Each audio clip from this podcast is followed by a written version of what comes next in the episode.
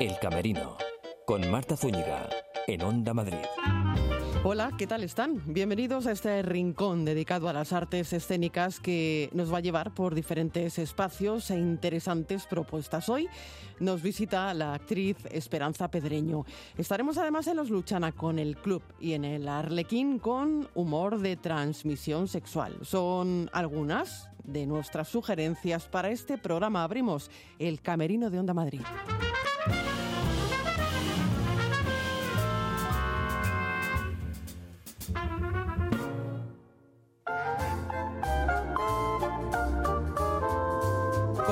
En el Teatro Alfil. Allí nos espera Esperanza Pedreño los miércoles a las 10 de la noche con Coneja.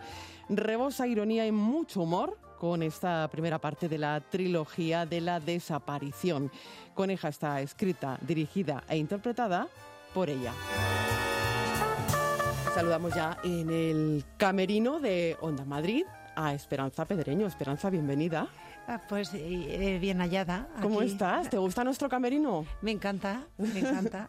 Tenemos aquí nuestro sofá grande, nuestro espejo con luces, por si te quieres eh, maquillar. Aquí Sí. tenemos, eh, tenemos de todo. Tenemos agua para estar bien hidratados y te voy a hacer yo la pregunta del millón, ya que te he presentado a mi camerino. Quiero saber algo que no falte en el tuyo. Pues, algo imprescindible. Imprescindible. Eh, un rímel, ¿no? Un rímel. Porque como dice la actriz Petra Martínez, con la que trabajé, que eh, la mujer de Juan Margallo, sí. eh, Petra dice, tú siempre, aunque hagas, eh, aunque hagas de fea, tú siempre tu poquito de rímel. Pero eso es imposible, Esperanza, en tu Esto caso. se me ¿eh? quedó, se No. me quedó. Bueno, bueno, eh, eh, hay que ponerse rímel.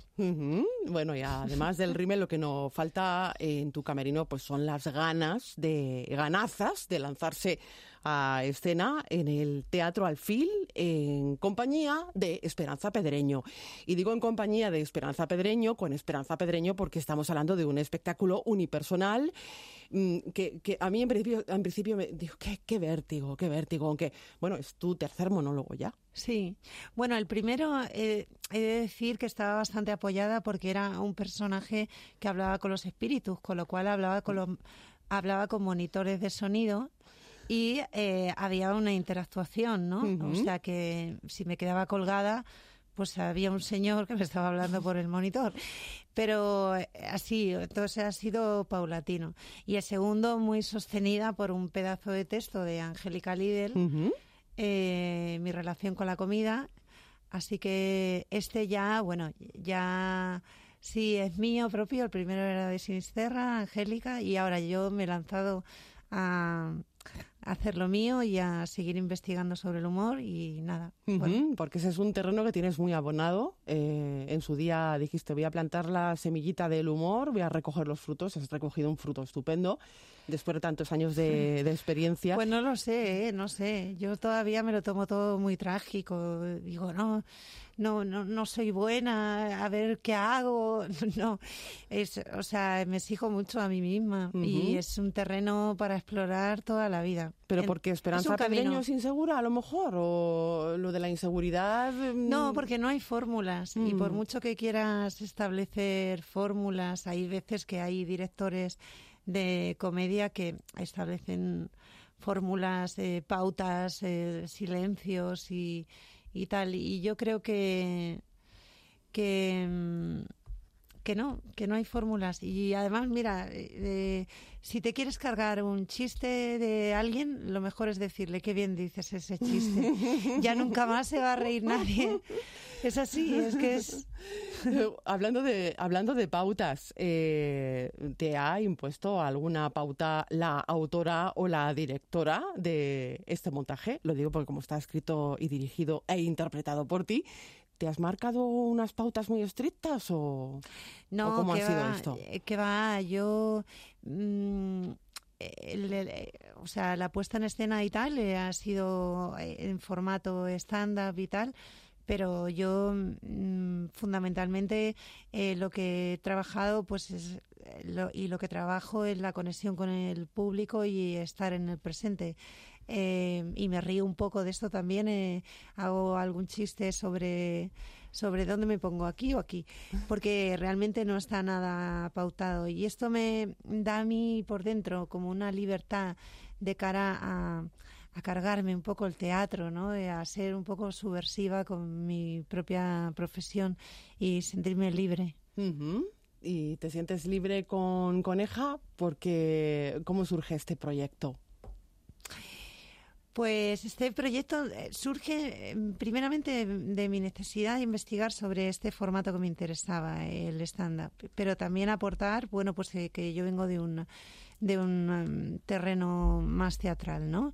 Entonces, mm, las carencias que yo puedo ver en el, en el, en el stand-up, em, eh, y, también lo que ofrece este tipo de lenguaje tan directo y tan en conexión con el espectador y tan em, tan inexplorado, ¿no? Aunque hay, hay ahora eh, gente que está haciendo cosas muy diferentes y, y, que ponen ahí su personalidad y cada y no es el formato al que estamos acostumbrados a ver en el Club de la Comedia, que lo escribe un mismo grupo de, guionistas y tal, ¿no? Sino que está, hay mm, gente en los bares y tal ofreciendo cosas diferentes, ¿no? Dentro de este formato. ¿Te interpretas? ah, perdóname. y bueno, pues eh, yo quería decir, bueno, pues yo también voy a ver cómo cómo funciona, ¿no? ¿Y te interpretas a ti misma en este espectáculo, en Coneja? A ver, no es que me interprete a mí misma, pero sí que hay una, una de las premisas de este tipo de formato es, eh, es eh, eh, presentarse como, como eres, ¿no? es esta comedia americana del señor o la señora que se sube con un micro y eh, es como un karaoke, ¿no? Decir, pues el otro día estaba yo en el metro y me pasó esto o tal, y, y te presentas desde tu humanidad. ¿Qué pasa? Que yo juego con eso eh, y con premisas que el público conoce sobre mí, pues que soy una actriz que he trabajado en la tele, que tengo un niño, que tal y no sé qué, para asentar, digamos, una realidad sobre mí que el público conoce, ¿no? Que he hecho cámara café y tal, y, y que el público conoce y entonces dice, ah, bueno, pues sí, es Esperanza. Y yo me llamo a mí misma Esperanza. Tal. Pero claro, yo juego con eso para luego eh, volar viento en popa toda vela. ¿sabes? para echar rienda suelta a la imaginación, que eso se te da muy bien también, porque eres una gran comunicadora. Em, ¿Hay espacio para la improvisación? Sí, sí. Eh, Aunque la improvisación lleva una buena preparación detrás, eso de antemano. A ver, em, eh, sí. Y, hay espacio para la improvisación y, es una búsqueda también, es una búsqueda. A veces me equivoco, me equivoco porque porque porque en el estándar, por ejemplo, cuando hablas con el público hay premisas que están muy claras. O sea, no le puedes preguntar al público así de la nada eh, eh, ¿pasáis frío en este pueblo? Yo que sé, algo así, ¿no? Mm, eh, porque la interactuación es diferente y entonces tienes que decir, por ejemplo, eh, a ver, que levantes la mano los que pasan frío, ¿no? Para que haya este feedback. Luego, eh, otro error que se suele cometer, si te contesta alguien, tú estás con micro y esa persona te está hablando, ¿no? Hay, esto hay que transmitir lo que te está diciendo esta persona eh, a toda la audiencia, ¿no? Ah, dice que sí, que me tal, o, ¿sabes? Porque si no se queda en algo íntimo que, todo, que el resto de, de la sala se pierde. Y entonces, jugando con todo esto, luego no te puedes eh, cabrear eh, con el espectador mm. eh, y ponerte en contra de que a veces se te escapa. ¿Qué pasa? Estáis muy fríos, no os reís. No, no. Es, mm, fríos son los que están fuera fuera, fuera del, del, teatro, ahí está la jungla y e, ellos son los enemigos. Nosotros, yo y vosotros, somos los que estamos aquí encerrados eh, intentando defendernos de todo aquello ¿no? que nos agrede y que tal, ¿no? Y entonces, si, si no conectas desde ese lado, no funciona. Y obviamente eh, requiere práctica. Esto es como, es una comunión, ¿eh? es la catarsis colectiva a tu espectáculo. Sí, claro, bueno, tienes que, hacer eso y, y aparte me gusta mucho eh, la, relación que se establece con, con los hombres, ¿no? Eh, ¿Cómo es esa relación? Bueno, porque yo me meto mucho con la misoginia y tal, eh, de un lado muy naif y muy muy muy clown, ¿no? Y, y entonces, bueno, pues eh, pues los hombres pues están ahí aguantando el... Esperanza, antes em, comentábamos fuera de, micro que la, mm, y la obra, el montaje, camina de la mano ah, o va de, desde la realidad al surrealismo, pero ahí tú muy bien puntualizadas, eh, puntualizabas y hablabas de un humor picasiano.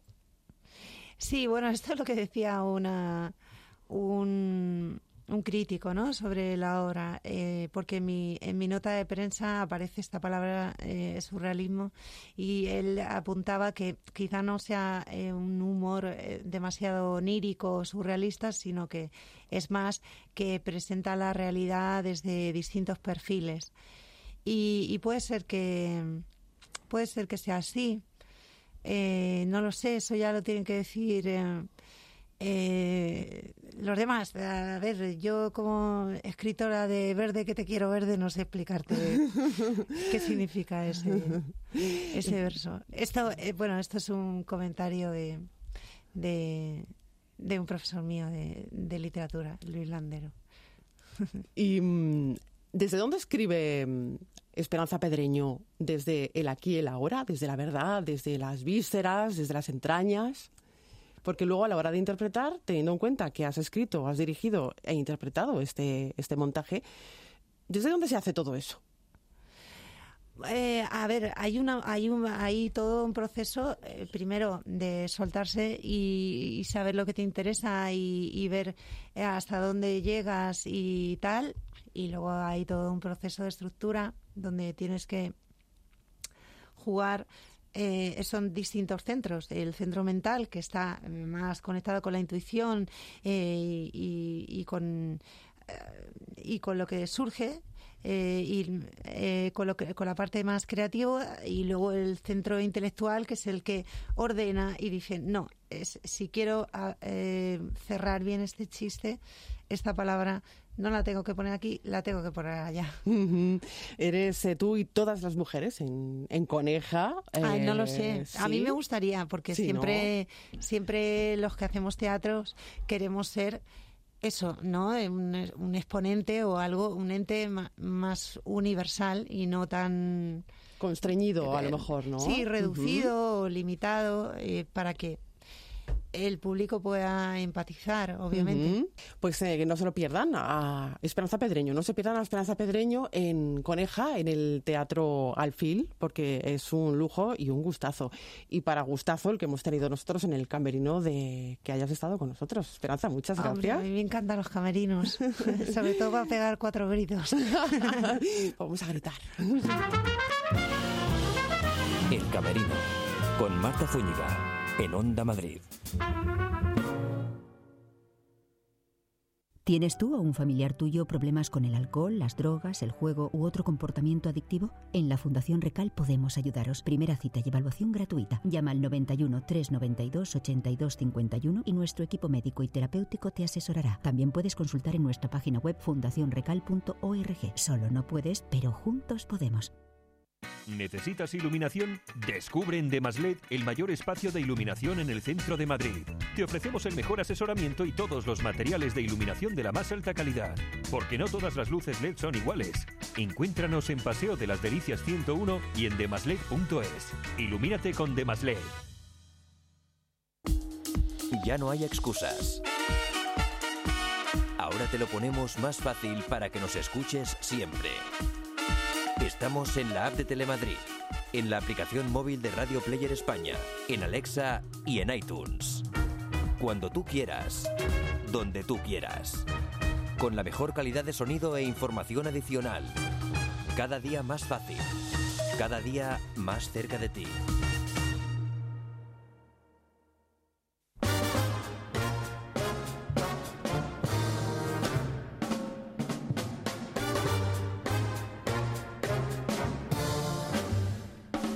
Archie Bezos, Albert Boira y Libertad Montero, humor de transmisión sexual. Gracias por atender al equipo del Camerino, Albert.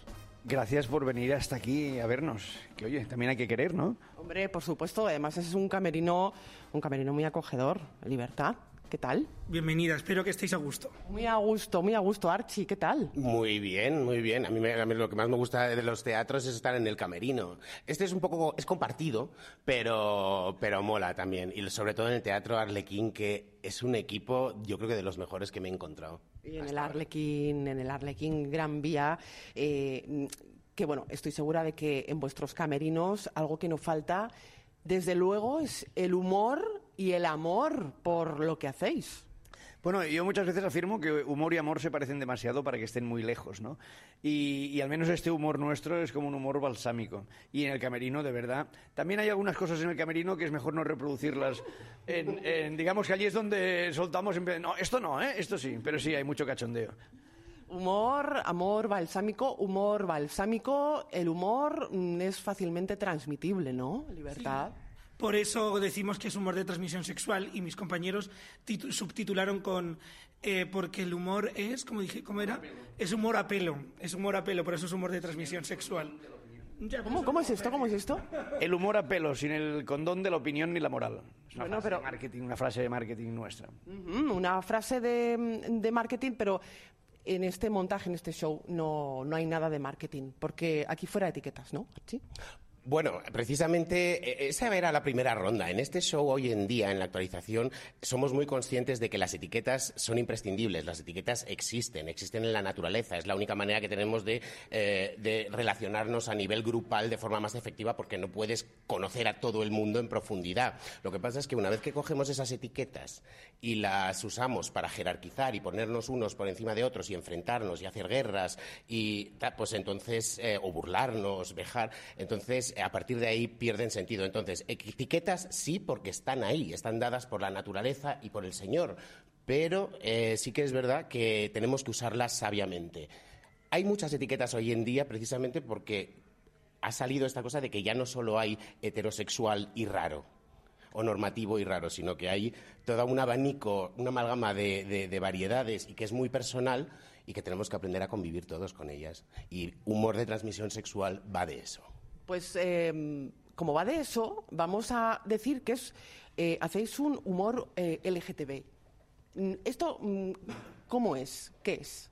Sí, eh, nosotros... Estoy etiquetando. Está muy bien. Pero, pero fíjate que lo, lo, bueno es que cuando, cuando la intención es entenderse, todas las etiquetas se pueden explicar. Lo malo es cuando vienen con una etiqueta y un garrote al lado, ¿no? Pero en, en nuestro caso dejamos muy claro que esto no es un espectáculo de para, o sea, de un colectivo para el gueto, sino que esto es un espectáculo uh, en el que queremos visibilizar e incluir a gente que no es el colectivo. Nuestros cómicos invitados cada sábado, algunos son pues heterosexuales hablando de homofobia, eh, una chica bisexual, o sea, queremos que estén presentes ahí todas las orientaciones posibles y entre el público también, o sea, es, es, impresionante ver la mezcla que hay de público, parejas gays al lado de un matrimonio con un chico joven su hijo, o sea, eh, hay, hay, un, hay el mensaje que nosotros queremos emitir, creemos que está llegando. Esto no es solo para el colectivo, esto es para que todos nos riamos de un tema que es el tema LGTB, que ya va siendo hora de que hablemos de esto sin, sin hacer daño, sin marcar diferencias, con humor.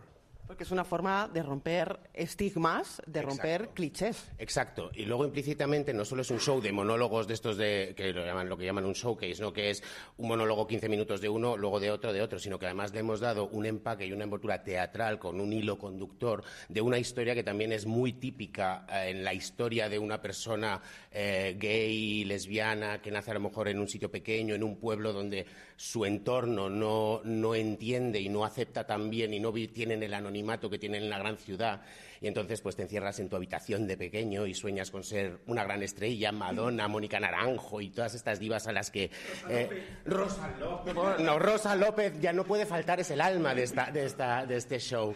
Gracias a Libertad, la verdad es que nos la ha acercado mucho, demasiado. Y no es broma, Rosa, te queremos, queremos tenerte aquí un día. Y y entonces, eh, pues reproducimos un poco la historia de, de, de libertad que, que, bueno, pues que quiere triunfar y a la que le hemos dado una oportunidad en el teatro de acomodadora.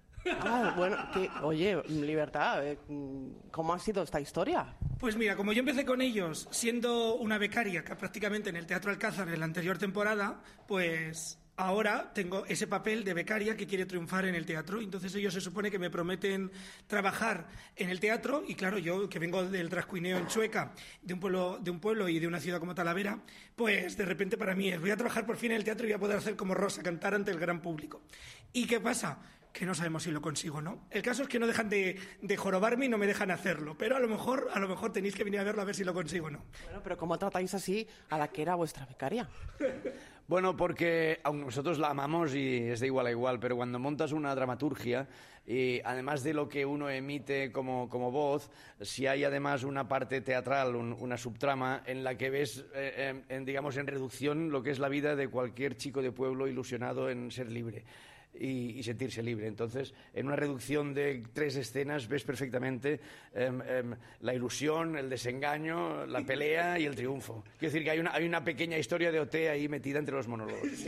totalmente, totalmente. Y yo, y yo además que, que, en ese sentido, pues sí que tengo un poco la, el papel de marica mala, ¿no? El que, el que se hace los, los, los comentarios ácidos, pues eh, no sé lo que iba a decir ahora mismo. Se me... Pues eso, que haces comentarios muy ácidos, que haces comentarios muy ácidos pero es que a, a, si esto te pasa, te pasa en escena, esto de que se te, de que se te olvida el texto, bueno, aquí también hay mucho de improvisación. No sé si iba por ahí. Con mis propios textos me pasa. Tengo una memoria, hija mía, que no se la deseaba ni a mi abuela a los 90, Madre. que murió a los 89. Mm, bueno, pues eh, mira que lo siento, pero... Mm, eh, tiempo de esto, con, las, ambas cosas, porque lo de la memoria, si estás en escena y te falla, mm, ¿qué, qué, qué haces? Aquí ya mm, hay improvisación, ¿no? Aquí Entiendo. hay mucha improvisación y además cada día improvisamos mejor, funcionamos muy bien como grupo. Y además te diré una cosa, ah, sí, lo de Marica Mala, que al final es de libertad. Ya dices, recuperando la memoria. Sí, Cari, pero que tú sabes tirarme del hilito, del Tampax, como decimos los fans de Fabio McNamara de los 80. Y era un comentario muy suyo de las Costus. Bueno, pues eh, eh, eh, libertad, dices, ¿por qué no la dejamos brillar? Porque brilla demasiado. ¿Entiendes? Y somos divas los tres, y somos tres divas competitivas, nos queremos y funcionamos muy bien como grupo, pero somos divas competitivas. Entonces, si la dejamos brillar más, estalla la gran vía. Y, y, está... Se lo dije a Libertad, le dije, tú llevarás peluca, pero aquí reinas somos las tres. y con esto yo respondí con todo lo republicana que soy, ¿eh? Oye, Libertad, eh, hay mucha um, interacción con el público, ¿no? Eh, y me consta que después eh, muchas veces el público se queda al final de la función y qué es lo que os devuelve. Pues mira, yo se ríen de mí. Al fin y al cabo, yo soy el que más, bueno, creo que uno de los tres, pero sí, soy el que más interactúa con el público porque, claro, yo estoy de acomodador, yo les recibo, hablo con ellos. Les Estás en el patio de butacas. Claro, claro, yo, les, yo estoy abajo todo el rato. Entonces, o no. Entonces, soy el que más interactúa. Pero tiene gracia porque cuando. Es que tengo que decir, que porque si no, no tiene gracia. Pero cuando por fin consigo cantar en el, en el espectáculo, tiene gracia que en el humor de comedia, que es comedia pura, cuando termina a mí lo único que me dicen es que bien cantas, que bien cantas. Yo lo que recibo es que bien cantas. Digo, nadie me dice cuánto me he reído con, contigo, ¿sabes? Déjame que apostille porque eh, mucha gente viene a vernos aficionados a los monólogos y nadie conoce a Libertad porque no viene del mundo del stand-up comedy. Y nuestro espectáculo es un stand-up comedy puro. De Chueca lo conocen, pero el, gran público. Y entonces, en, en cuando, cuando sale, las drags se llaman a cara descubierta. Una drag sale y se monta. Entonces él al principio está a cara descubierta, encima del escenario, haciendo una comedia que a muchos nos ha costado muchos años llegar a ese nivel de conexión con el público. Es decir, que para nosotros y para el público que es, conoce el mundo de los monólogos y ya nos conoce, Libertad es el descubrimiento. Es, es un, han descubierto una estrella, pero no es una estrella tan pequeña como ahora se ve. Es muy grande, pero aún está lejos. Brilla, brilla. En realidad eh, yo la odio. pero, a ver, Archie, eh, eh, falta de, de memoria, eh, la odias. Mm, Sí, de sí, verdad, alguna los- bondad tendrás, ¿no? No sé, ahora mismo, hombre, que soy, soy el guapo del grupo. Bueno, de eso no me cabe duda. No todo va a ser comedia. Esto, desde luego, los es- gays también nos gusta la estética. Claro, ten en cuenta, fíjate, bueno, yo tuve que perder 30 kilos, pero para empezar a poder mm, tener relaciones con hombres que también me gustaran a mí. Y eso a los 40. ¿Sabes? Entiende que tenga este puntito de, de resquemor con la vida, mujer. y además de ahí sacas la comedia y es maravilloso. Esto es humor a pelo. Humor a pelo, sí. Y además yo, como cada uno toca su parte, yo hago mucho hincapié en la viejofobia, en que cuando parece que uno ya ha superado las opiniones de los demás, ahora de repente ya eres demasiado mayor. Entonces yo digo, ¿y ahora qué? ¿Me, me? Y entonces pregunto cuántos mayores de 50 hay y les reivindico la inmadurez, la ilusión, la capacidad de sorprenderse. Entonces hago mucho hincapié, hincapié en eso. En, en- llega un momento que ya, hasta por ser mayor, te, te- te intentan discriminar. Otra cosa es que tú te sientas discriminado y que tú aceptes esa posición que ellos te otorgan. Y ese es mi papel ahí. Mi, mi, mi- frase final es, en esta vida si no perjudico a nadie, sin vergüenza, sin permiso y sin perdón. Eh, por cierto, antes lo hablábamos, lo, lo hablábamos eh, fuera de micro. Eh, os preguntaba un poco de dónde bebéis para hacer estos monólogos que ya me habéis contado, están hilados por una dramaturgia. ¿De dónde bebéis? ¿De, la actualidad? Porque también hacéis algún guiño a la actualidad. ¿Cómo, nacen vuestros, eh, eh, monólogos? En las improvisaciones sí surge la actualidad, pero en general, y mis compañeros lo dirán mejor que yo, todo nace de la verdad nuestra, de nuestra vida y de, lo que, de nuestras experiencias. Igual que Albert habla de la edad, Archie puede hablar de cómo tuvo que perder peso para estar con hombres que querían. En mi caso, por ejemplo, hablo de cuando estuve de- en el ayuntamiento trabajando de concejal o, o de cómo, o de por qué a los que le gustan gordos estoy poco gordo, a los que le gustan delgados estoy extremadamente gordo. Entonces, ese conflicto que al fin y al cabo es el dolor que tiene uno dentro, pero que nos acabamos riendo de ellos y con nosotros todo el mundo.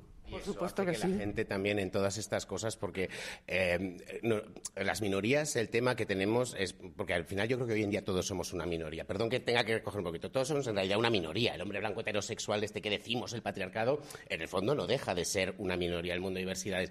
Entonces, eh, te escapas de ahí cuando eres joven y buscas como ese confort y esa comunidad gay tuya, y de repente te das cuenta que no, que para los unos pues tienes que estar muy ciclado, musculado y ser perfecto y tener dinero, eh, para los otros tienes que ser, o sea, de repente nos metemos como en unos, en unas etiquetas y unos estereotipos que al final nos cuesta mucho encontrarnos a nosotros mismos. Y entonces hay un dolor también interno que está muy bien que el mundo lo conozca y, y que lo- nosotros seamos conscientes y que ese gay, esa lesbiana, esa persona trans, bi, que viene a vernos, de repente diga, ah, que esto no solo me pasa a mí, que eso es uno de los bonitos efectos que tiene el monólogo. Este momento de, ah, esto también me pasa, esto también lo he pensado yo. Y eso hace que no te sientas tan solo. De ahí la transmisión. Exacto. Bueno, y es que yo decía, o ese padre que igual dentro de tres meses le va a decir su hijo, su hijo que es gay y ha pasado por allí y ya no piensa que su hijo es un apestado, sino que piensa que su hijo pertenece a una movida que ahora esto está cambiando y hay que abrir la cabeza. Por eso también otra frase nuestra es que nuestro espectáculo es para abrir cabezas, pero sin salpicar. O que salpique a quien no quiera aceptar que el mundo es diverso, que el mundo ha cambiado y que no es como dice un libro de ficción escrito hace dos mil años. Él Se- es la mala, por eso quiere que salpique. Él es la mala. No, que salpique, que salpique. Sesión golfa para este humor golfo, lo voy a llamar así, en el Teatro Arlequín Gran Vía todos los sábados, por eso digo lo de la sesión golfa, a la medianoche, a las 00 horas. Que ha sabes de nosotros, ¿qué otra sesión crees en la que, en que podríamos encajar? En la Mm, no se deja de pensar. No, pero una cosa quería decir rápidamente de Albert, que él tiene, él ti- sobre todo él lo que enseña mucha, mucha gente, y eso es totalmente transversal, de una edad que es la vida, a pesar de lo que te dice la sociedad y tu familia y tus hijos, no acaba a los 50, ni a los 60, ni a los 70, y puedes seguir saliendo, divirtiéndote, ligando, sintiéndote guapo, tener sexo, amor y vivir todas esas cosas que hacen la vida bonita. Pues vivamos, nos quedamos con esa... refle- Sí, dime, dime. Yo quería dar las gracias en nombre de los tres a ti, al Camerino y a la radio pública que apoye un, un espectáculo LGTB en la Gran Vía. Muchísimas gracias. Que la radio pública haga estas cosas es muy importante. Pues gracias a vosotros por acogerme en vuestro camerino. Gracias, un placer, de verdad. Venid, Teatro Arlequín, sábados, 12 de la noche. Aunque sea para no quedarte en casa, que la risa te acompañe. El Camerino, con Marta Zúñiga, en Onda Madrid. 101.3 y 106 FM.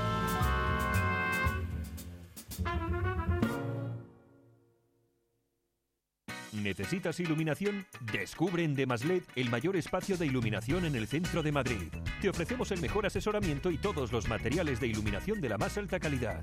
Porque no todas las luces LED son iguales. Encuéntranos en Paseo de las Delicias 101 y en demaslet.es. Ilumínate con. Demaslet.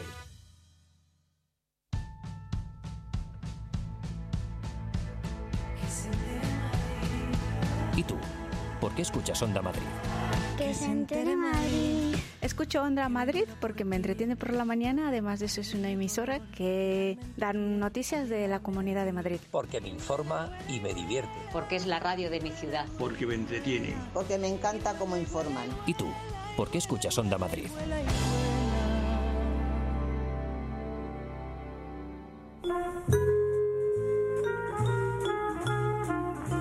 Todo es posible en el club.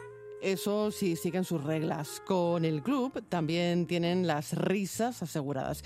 Porque estamos hablando de una comedia que pueden ver en los teatros Luchana. En el club uno puede ser eso, uno mismo. Y ya en el camerino de Onda Madrid, eh, encantadísimos de saludar a Santiago Pajares, bienvenido. Muchas gracias. Y saludamos también a Xavier Olza, bienvenido. Hola Marta. ¿Cómo estáis? Bueno, pues muy contentos de venir aquí a Onda Madrid y que nos, reciba, nos recibáis para, para hablar de este club. El club, Este club eh, nuestro. un gustazo recibiros en este camerino de Onda Madrid. Eh, Xavier, actor y director de El Club, Santiago, autor, dramaturgo de este montaje que pueden degustar en los teatros Luchana y que, bueno, nos lleva a un lugar donde uno puede ser eso, uno mismo, sin ser juzgado por los demás. ¿Existe ese lugar? Sí, lo que pasa es que... Que no hay que ir al teatro. Claro, y que no todo el mundo lo conoce. Hay personajes de la función que han necesitado casi 40 años para saber que ese sitio existía. Entonces reúnen unas circunstancias y unas características que hace que, que no esté al alcance de cualquiera de, de los mortales. ¿no? ¿Por qué? ¿Qué le pasa a este club, eh, Santiago? Pues este es un club, digamos, en el que podemos descubrir qué hacen los heterosexuales cuando están solos, sin que nadie les mire. Y hasta ahí podemos leer, ¿verdad? Porque un poquito si, más, si leemos un poquito más, no Sí. queremos hacer, como dicen ahora estos modernos, Mm. spoiler, ¿no? No, pero es un pelín críptico lo que ha hecho Santiago y es verdad. Lo que pasa es que eh, para que el, oyente que nos está escuchando ahora pues descifre un poco esta, esta frase tan, tan críptica que ha dicho Santiago, lo que pasa en este club es que los heterosexuales eh, se comportan como realmente querrían cuando nadie les ve, ¿no? Igual Santiago lo puede explicar un poco mejor. Sí, porque ha sido un mensaje también bastante encriptado por tu parte, ¿eh? Sí, lo sé, lo Estás sé. encriptando más Vamos todavía. a resolver el jeroglífico ahora mismo, Santiago. Bueno, pues este, este es un club, digamos, donde la gente se puede comportar como, como ellos quieran, ¿no? porque, digamos, estamos todos un poco ceñidos y constreñidos por, por las normas de la sociedad que nos dicen cómo tenemos que ser, a quién tenemos que ver, cómo nos tenemos que relacionar. Y entonces, en este club, la gente pues puede encontrarse con, con quien ellos quieran, de la forma en lo que, en lo que ellos quieran. Que, que en definitiva mm, seguimos encriptándonos. y No sé cómo voy a deshacer esto. La verdad es que no Sí. sé cómo deshacerlo, pero bueno, que en definitiva son las normas de cualquier club. Un club tiene sus normas y hay que ceñirse a ellas, Sí, ¿no? La, la- la grandeza de, de la obra que ha, escrito, que ha escrito Santiago, ¿no? Y por lo que es una comedia tan divertida es porque el personaje que llega a este club le empiezan a hablar de esta manera y él no entiende nada. Claro. No entiende nada porque es muy Estarán un poco como los espectadores ahora mismo. Claro, entonces el, el personaje que interpreta Rodrigo Sáenz de Heredia llega a este club al que le ha invitado su amigo Ricardo y le empiezan a soltar este tipo de discurso. Hasta que poco a poco se empieza a enterar que es un club donde los heterosexuales pueden tener relaciones con otros hombres manteniendo intacta su heterosexualidad. Porque ellos no son homosexuales. Eso es algo de personas enfermas, desviadas. Ellos son muy heterosexuales y tienen eh, cierto tipo de encuentros, ellos los llaman así, con otros hombres pero siendo siempre heterosexuales. Y claro, esta cosa kafkiana totalmente absurda, que no tiene ningún tipo de lógica, es lo que es la, la almendra principal de la función que nos lleva a sitios que, y ahí sí no vamos a hacer spoiler, muy insospechados. Eh, esto es teatro, esto es el, esto es el, el club, eh, y, y luego hay un personaje por ahí que es Armando, ¿no? Que, que cuida, vela ahí eh, de los intereses de la organización. Es un poquito como el portero de la fiesta, ¿no? Claro, el mayordomo es al fin y al cabo el que va contándole al público y al, y al personaje principal que llega nuevo al club eh, todas estas normas, digamos, que, que te permiten eh, que te permiten seguir manteniendo todos estos encuentros eh, heterosexuales. Entonces, es un poco la película que tú te montas en tu cabeza para poder vivir como tú quieres, que todos sabemos que todos somos expertos en montarnos películas en nuestra cabeza, y es, el club es la película que se monta esta gente para poder mantener el estilo de vida que ellos quieren. Entonces necesitan, digamos, a un a un jefe de ceremonias que es el mayordomo. ¿Y cómo te montas eh, esta película en tu cabeza, Santiago? Pues esta película me la monto un día que, que leí un reportaje mm, sobre los sex buddies, que son eh, hombres que mantienen relaciones sexuales con otros hombres, pero que al mismo tiempo ellos se llaman a sí mismos heterosexuales y rechazan de plano cualquier tipo de comportamiento homosexual. Entonces te paras y dices, a ver, a ver, espera, que lo he leído mal. Porque ellos dicen que, que hay más heterosexual que un hombre heterosexual teniendo un encuentro con otro hombre heterosexual. O sea, no puede haber nada más heterosexual que eso. Y tú dices, ¿qué te, qué te, estás, qué te estás liando? ¿Qué, película te estás montando? Y yo me empecé a preguntar, ¿qué clase de historia se tiene que montar alguien en su cabeza para que esto lo considere perfectamente normal? Y claro, tú dijiste, ¿esto lo convierto en teatro? Claro, dije, y el club es la película que esas personas se, montan en su cabeza. Y de repente mm, te llama y te dice, Xavier, eh, dirígeme esto, ¿no? Bueno, eh, no fue exactamente así, fue un poco es la película que me estoy montando yo.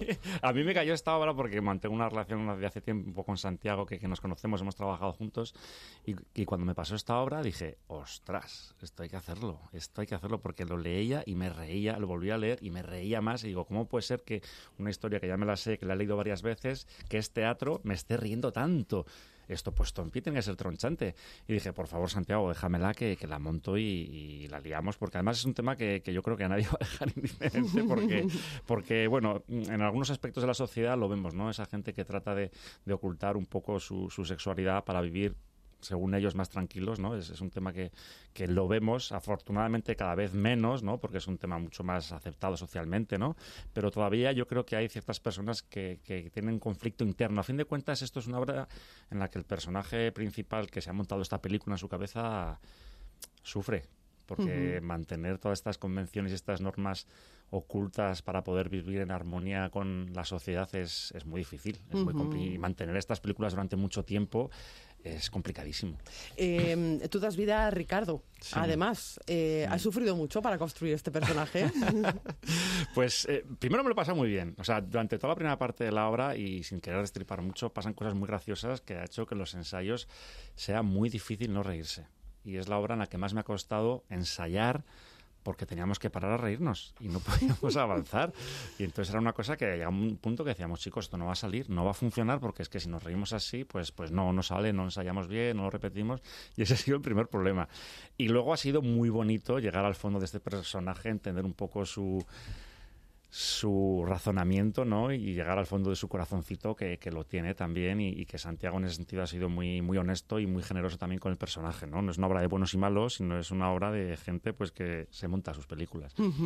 y, en esta película, en esta obra de teatro, quiero decir, en esta película que os habéis montado y que se puede disfrutar en los teatros Luchana, eh, los, los, roles eh, son completamente diferentes. Esto es, muy rico en el teatro, ¿no? en cualquier puesta en escena eh, en cualquier arte, en definitiva, ¿no? Sí, porque al fin y al cabo el teatro es una, es una conversación que, que, enriquece, que enriquece a cada personaje. Entonces necesitamos un personaje de un tipo y otro personaje de, de otro tipo para que ellos puedan hablar. Entonces eh, tenemos al personaje de, de, Ricardo que interpreta a Xavier, que él es un, es un heterosexual de, de tomo y lomo, es alguien que digamos jamás eh, dejaría que nadie le, le, llamara, le llamara homosexual y otros personajes que dicen, bueno, mm, al fin y al cabo no, no somos camisas, que nos tengamos que poner una etiqueta con la talla M o con la talla L, somos personas y digamos mucha gente no entra en estas etiquetas, ¿no? De homosexual, heterosexual, hay gente que dice, bueno, eh, a ratos soy una cosa, a ratos soy otra y sobre todo lo que tratan es de, ser felices, digamos, no quedarse encasillado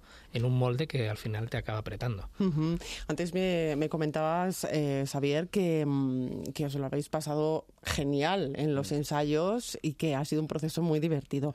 Y yo quiero recordar a todo el elenco, a Juan Antonio Molina, a, a ti, Xavier, eh, Rodrigo Sáenz de Heredia y a Juan Madrid. Es que, mm, este, es que con este elenco mm, uno no puede sino partirse de risa. Bueno, sí, además, además es muy curioso porque cuando me cayó la hora del texto de Santiago estábamos haciendo otra obra en Los Luchana también en la cual actuaba con Juan Antonio y con Rodrigo, ¿no? Y conforme empezaba a leer los personajes de Santiago decía, oh, esto lo hace Rodrigo pero vamos, de maravilla, seguro. Y este personaje es para Juan Antonio. Y así fuimos haciendo el reparto que eran ya las personas con las que estaba trabajando en otra función. Y era una razón añadida para montarla ya. Yo le decía, Santiago, déjamela que la montamos ya, que tengo el reparto además y que cada personaje está... Parecía que Santiago lo había escrito pensando en estos actores. No fue así, pero parecía totalmente de esta manera, porque les iban como anillo al dedo. Dices, yo tengo el reparto y tengo un papel también. Eso de dirigirse y actuar mm, al mismo tiempo no debe ser fácil, ¿no? Eh, ¿no? es fácil, pero tengo mucha suerte y es que tengo un reparto que para empezar son muy buenos, eh, segundo son muy amigos y tercero son muy honestos. Y entonces cuando meto la pata o cuando algo no me sale bien o me estoy equivocando, me lo dicen con mucho cariño, con mucho amor, pero con mucha realidad. Y eso eh, es indispensable porque, claro, montar una obra en la que tú estés actuando y tienes tanto texto, o te rodeas de personas así o si no, realmente es, es imposible porque no, no, puedes estar a todo. Y ahí he tenido muchísima suerte de tener este, este elenco de grandes actores y de amigos, sobre todo. Y además es que trabajar con amigos es, siempre es un gustazo, ¿no? Sí, desde luego es eh, la gran familia del teatro, nunca mejor dicho. Sí, porque al final siempre estás eh, trabajando con amigos y haciendo amigos nuevos y ampliando la gran familia, que de esto que de esto se trata, ya sea en actores, a gente que trabaja en los teatros, gente que trabaja en comunicación, incluso espectadores que luego te van comentando y dicen, oye, lo que nos hemos reído con la obra. Entonces ya mantienes una comunicación, recibes un feedback y al final eso pues va creando unas, unas relaciones. Claro. Eh, Santiago, no es el club tu primera obra larga, primera pero, obra larga, pero sí es la primera que se, que se representa ¿no? Como obra larga, sí. quiero decir, porque ya este, eres, eh, habías escrito muchísimo, aparte de novelas y tal, pero microteatro. Sí, habíamos, yo había escrito, que ahí nos conocimos, Xavier y yo, en, en microteatro, y yo había escrito como 15 o 20 y ya dije, había escrito también algunas obras largas, pero yo ya tenía ganas de, ver una obra larga mía en el teatro, porque al fin y al cabo, cuando, cuando una obra te funciona, ¿qué, quieres más? Que, que continúe, que siga, que no se acabe nunca. Como el niño de uno, ¿no? Claro, cuando, cuando lo estás viendo y ves que la gente se ríe y que, que está disfrutando y demás, dices, Dios mío, que esta no se acabe nunca, que continuemos aquí para siempre. aquí, perdóname, te disculpa, Marta. No, no, estaría bueno. es complicado, bueno, complicado, al final no lo ha sido, ¿no? Pero teníamos cierto temor, ¿no? Los actores y yo como director cuando hicimos un pase, un ensayo general para Santiago, ¿no? Ese es el autor, ¿no? Y va a venir a vernos y ha escrito una obra que nos encanta. ¿Y si la hemos cagado? ¿no? ¿Y si no le gusta? ¿Y si no se ríe? Estábamos todos con cierto pavor de esta cosa del autor vivo, presente, de nuestra generación, de nuestra edad, amigo que vive en Madrid, que viene a vernos. No es como cuando haces un Shakespeare, un Lorca, un Chekhov, que bueno, habrá puristas y tal, pero... Eso también eres experto, ¿eh? ¿Eh? bueno, sí, no, tanto, soy más experto en pajares ahora mismo. pero quiero decir que estaba ese miedo, ¿no? Esa cosa, ese respeto, ese pudor ante el autor de decir, jolín, y, y bueno, afortunadamente, pues creo que el encuentro ha sido fructífero en ambos sentidos pero ha sido curioso el tener al autor que, no siempre tiene uno ese lujo y a su vez esa temeridad o ese miedo ¿no? a que lo que uno está proponiendo no, no termine de encajar con, la idea que tenía el autor en su cabeza. y esto puede pasar cuando eh, en, cualquier manera, o sea, con dos voluntades buenas, pero a lo mejor artísticamente no se encuentran, lo, que el autor pensaba no es lo que el director propone y esto ocurre miles de veces y tampoco pasa nada, ¿no? Pero en este caso sí había cierto miedo que creo que, bueno, ya podemos dejar a un lado. Sí, más, asustado estaba yo, pero he de, decir que estoy más que satisfecho con el resultado, está siendo una experiencia preciosa y vamos, las risas están aseguradas. Si se ríe la gente la mitad de lo que me he reído yo, desde luego van a considerar bien pagado el dinero de la entrada. Y un secretillo que me quiero que me cuentes. Ah, ¿Has tenido que pulir algo ahora que no nos escucha él? ¿Has tenido que pulir algo de lo que os, mostraron? Os te mostraron? No, no, la verdad es que no. Ellos se han, se han pulido bastante bien. De hecho, me decía, esto lo he cambiado un poco. Digo, ah, pues no me he dado cuenta, está muy bien cambiado. hay, una cosa que me dijo Santiago del final de la obra que no voy a adelantar. Me dijo, pero esto, esto lo he escrito yo o lo has puesto tú? Y dije, pero Santiago, es uno de los gags de la función, lo más divertido. Dije, ¿esto es tuyo? ¿Cómo voy a poner yo? Esto es una cosa muy, muy brillante, muy buena. Y él tenía dudas de si lo había escrito él o lo hayamos hecho nosotros. Dije, por favor, Santiago, si esto es un puntazo tuyo de la función. O sea, que, sí, hemos pulido alguna cosa pues por hacerla más, más dinámica, más teatral, pero vamos, el 99% de y la por satisfacer al autor. Sí, claro, claro. claro, esto en obras cortas no me pasa, que me acuerdo de todo, pero en obra larga ya hay que, hay que acordarse de mucho y es difícil. Eh, eh, Santiago, eh, estaba pensando que mm, tu verdadera vocación es esta de la escritura, pero mm, me ha dicho un pajarito que comenzaste estudiando informática. Sí, Sí, porque... Y un día descubres que lo que quieres es dedicarte a, a, este arte, ¿no? Sí, sí, la verdad es que sí, pero el problema es que, digamos, tenemos, todos tenemos que escoger una profesión muy joven, muy jóvenes. Yo empecé escribiendo a los 15, pero a los 20 años yo todavía no, vamos, no sabía muy bien qué hacer con mi vida, me metí a informática y dije, bueno, a mí me gustan los ordenadores, vamos a empezar y estuve un montón de años trabajando, trabajando de informático antes de dedicarme a la escritura. Uh -huh. Y de ahí ya no, no has parado, la producción ha sido inmensa. Eh, ha habido bastante sí. en firmas, eh, perdón, en ferias, eh, firmando también. Y mm, yo también, antes cuando me, me comentabas eh, esto de que imponía mostrarle por primera vez eh, la obra al autor, yo me preguntaba, ¿impone más eso o mostrársela al público? Mostrársela al público uno está más acostumbrado. ¿No? Por supuesto que impone, pero bueno, ya después de años y tal juegas con eso, ¿no? Sabes que hay gente que le va a gustar, gente que no, críticas que vas a decir, uy, esto no me lo esperaba, ¿no? Pero bueno, forma parte del juego. Lo de estrenar con el autor delante no es tan habitual, o por lo menos no lo ha sido en mi caso. Y, y, eso, aunque impone mucho, impone una vez. Ya está, el autor ya ha venido, ya lo ha visto, parece que está más o menos contento. Vale, Sí, sí. El, el, público es cada día diferente Sí, y hay que ganárselo desde el minuto uno, ¿no? Entonces, bueno, son, es, es diferente. Pero el susto inicial creo que era mayor con el autor. Infatigables producciones. sí. Mm, Un año de vida, pero con unas eh, ganas y una energía tremendas, ¿no? Sí, de hecho el, eh, se llama así la compañía, es un poco un leitmotiv, ¿no? Es un poco de... como los espartanos, ¿no? Que somos infatigables, ¿no? Es, un grito de guerra para recordarnos que esta profesión que es tan difícil, tan complicada y tan dura, pues bueno, intentar no caer, ¿no? no fatiga, que la fatiga no nos venza, ¿no? Para, para seguir adelante, porque realmente hacer teatro, pues es muy complicado. Bueno, pues eh, que no se pierdan el club en los teatros eh, Luchana porque se lo van a pasar formidablemente bien, porque el éxito está asegurado. Y se me ha olvidado preguntarte una cuestión como actor, algo que no falte en tu camerino. Es la pregunta obligada en este programa, algo que no falte en tu camerino. Pues mira, había una cosa que antes la tenía hasta que un actor veterano me dijo que no lo hiciera más y me puso un ejemplo de una actriz. Yo tenía, me tomaba un chupito de, de ron antes de Uy. empezar las funciones, ¿no? Era una cosa como que ay, me, me envalentonaba y tal. Y un actor me dijo, eso no lo hagas nunca. Y de hecho me contó un ejemplo de otra actriz que no diré su nombre, de que iba a tomar también un chupito de algo y, y otro actor compañero le tiró chupito y dijo, no hagas esto nunca porque si te sale bien la función lo vas a necesitar siempre y si te sale mal la función por haber tomado ese chupito de ron, pues ya te ha salido mal la función, ¿no? Con lo cual mejor no depender de eso. Eso lo hacía antes y hace ya años que, dejé de hacerlo. ¿Qué no falta en mi camerino? Pues mira, en esta función un cepillo muy grande y un peine porque voy peinadísimo, pero engominado hasta arriba y no se me puede salir un pelo fuera porque tengo que ir perfecto. Así que tengo un cepillo enorme, grande, una laca estupenda, que ya la he probado en el ensayo general y funciona muy bien. Bueno, pues yo os deseo que funcione muy bien la obra. Estoy segura de que va a funcionar estupendamente, que vais a tener un éxito, tenéis un éxito arrollador. Eh, Santiago Pajares, eh, te agradezco tu presencia en el camerino A ti de Onda por- A Madrid. ti por traerme. Y Xavier Olza, muchísimas Muchas gracias, Marta.